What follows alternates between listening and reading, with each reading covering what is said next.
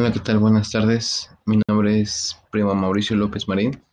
Estudio en la Universidad Univer Millennium, licenciatura Administración de Empresas, asignatura Psicología Organizacional, grupo SA601. Y en este episodio hablaremos de los conflictos, resolución de conflictos y tendremos algunos ejemplos en el cual se ha visto algún conflicto y negociaciones. Y encontraremos algunos tipos de negociaciones. Resolución de conflictos basa en la negociación, los pasos a seguir, por ejemplo, dentro de alguna organización, las mejores formas de resolver un conflicto en el que ambas partes salgan beneficiadas.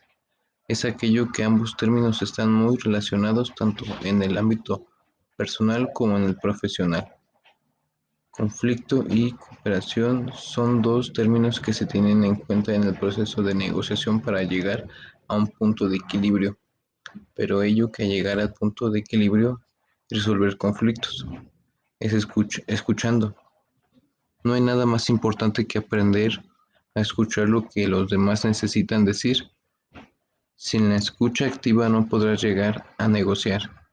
Para ello es determinantemente que logres desarrollar tu capacidad de empatía. Por lo que ves, las técnicas de negociación también tienden mucho de estrategia, ya que cada individuo hará lo posible por tratar de convencer al otro. En la, en la medida de lo posible de que sus ideas son las más relevantes y que tienen que tienen y combinan ambas partes. En algunos casos el poder de negociar se trata de una capacidad innata, en otras de un proceso de aprendizaje. En cualquier caso es importante incrementar esta habilidad ya que aumentará la probabilidad de alcanzar tus objetivos. Encontraremos cinco técnicas de negociación para resolver conflictos laborales. En el entorno empresarial es donde, donde toma una relevancia de capacidad de, negociación, ya que es indispensable aconsejar a tu equipo con una serie de pautas y claves que, las, que les ayuden a llegar a los mejores acuerdos. Por ello es importante formarles en este ámbito para que sepan detectar una oportunidad de negociar a tiempo y aprovecharla. En esta área, además de determinantemente la información que poseas previamente las circunstancias concretas de la situación y tus habilidades como negociador. Así que, como puedes adquirir habilidades para desarrollar técnicas y negociar efectivamente, como puedes tener problemas a largo plazo. La primera técnica que encontramos es técnica de preparación e información qué es lo que quieres conseguir, cómo lo puedes conseguir, tienes toda la información acerca de tu oponente, qué es lo que quiere conseguir la otra persona. Respóndete estas preguntas antes de empezar la conversación.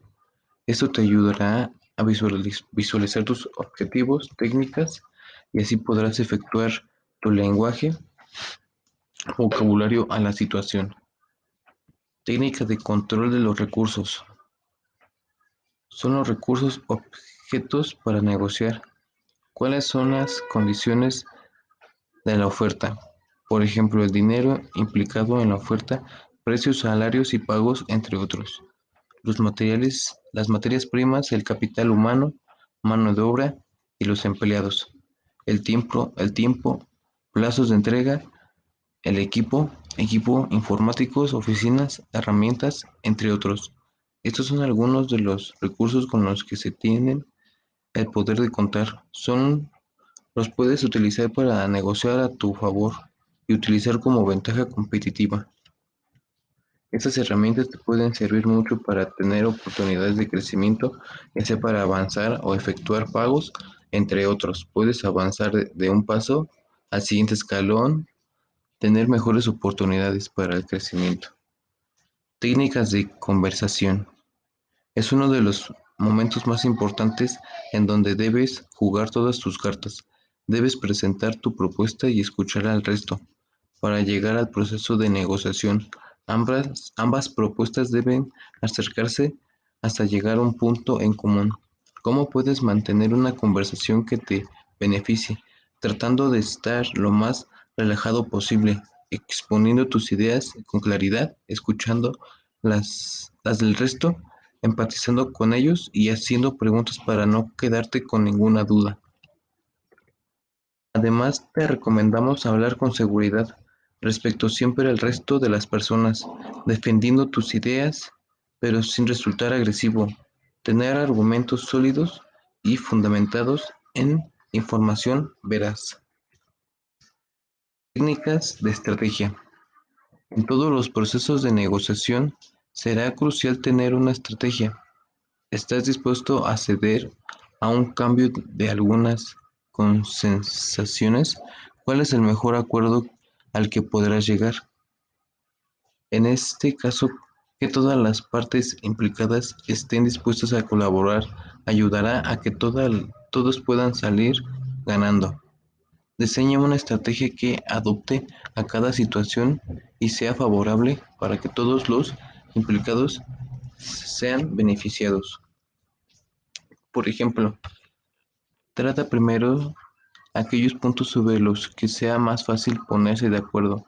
Utiliza tu experiencia en anteriores negociaciones exitosas para apoyar tus ideas o realiza concesiones en aquellos puntos para ti sean menos importantes, para luego conseguir a cambio tus objetivos en otros puntos. Técnica de persuasión. Si cuentas con toda la información necesaria sobre el mercado, el punto, el producto o la competencia, entre otros, podrás convencer con mayor facilidad y influenciar a las contraparte con tus mensajes. Ser capaz de adoptarte a los cambios que vayan surgiendo durante el proceso de negociación. Por último, proyecta una imagen seria, profesional y transmita confianza y que transmita confianza. Estas solo son algunas de las múltiples técnicas de negociación que existen.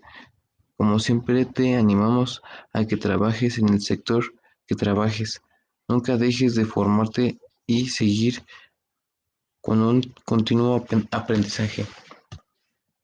Por ejemplo, negociación de la empresa General Prime. En esta empresa se, tuvo un problema con un proveedor, ya que se llevó tarimas que no eran. Físicamente o a cambio no estaban las tarimas. Se encontraban en un problema porque no había tarimas para el siguiente proveedor. Lo que se realizó fue un papeleo físico para verificar que realmente se llevó las tarimas y que iba a ser una devolución inmediatamente para que así no, no tengan problemas con tiempo ni con atrasos de materiales. Y se llegó a un acuerdo tener este, recuperadas esas tarimas. Se recuperaron, se realizó cambio físico y solamente se llegó a la negociación, no hubo más, ni cambio de efectivo, no hubo algún otro trámite. Es muy importante la negociación en grupos industriales y organizacionales, ya que en cualquier momento podemos tener algún problema y para no tener circunstancias de cómo no saber actuar, se piensa, se efectúa, se analiza para llegar y tener ciertas ideas, aportarlas con seriedad, con fundamentos basados teóricamente, así teniendo una buena comunicación para poder negociar y poner las partes que nos puedan beneficiar a los dos y así salir de un problema para poder hacer este un crecimiento más en la organización.